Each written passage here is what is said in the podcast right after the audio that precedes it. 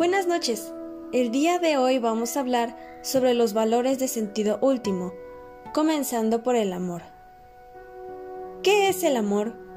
El primer amor es Dios y, si nos dejamos cobijar por Él, es posible amar a los demás gracias al amor que le tenemos a Dios.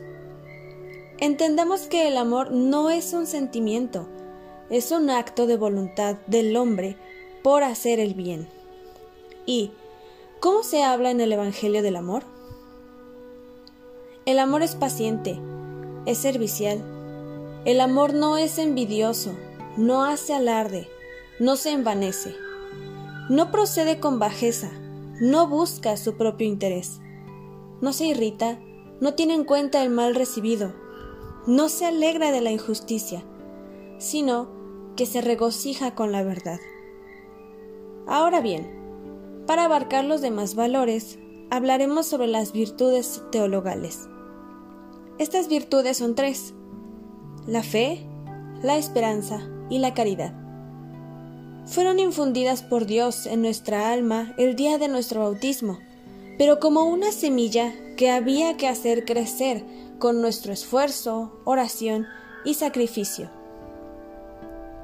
Primero tenemos la fe. Es un don, una luz divina por la cual somos capaces de reconocer a Dios, ver su mano en cuanto nos sucede y ver las cosas como Él las ve. Por tanto, la fe no es un conocimiento teórico, abstracto o de doctrinas que debo aprender.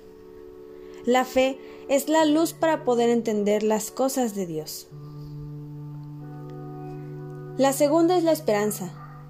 ¿Cómo debe reaccionar el hombre ante el mal, los problemas, las dificultades de la vida? Hay quienes caen en el desaliento y piensan que no hay nada que hacer, que todo es inútil. Hay otros que dicen que nuestra esperanza es ingenuidad e idealismo. Incluso hay quienes nos dicen que la esperanza es algo egoísta. Pero la esperanza es una virtud por la cual deseamos a Dios como bien supremo y confiamos firmemente en los medios que Él nos otorga para alcanzar una felicidad eterna. Por último tenemos a la caridad. La caridad es la virtud por la que podemos amar a Dios y a nuestros hermanos por Dios. La caridad y en la caridad Dios nos hace partícipes de su propio ser y su ser es amor. Por la fe tenemos el conocimiento de Dios. Por la esperanza confiamos en el cumplimiento de las promesas de Cristo.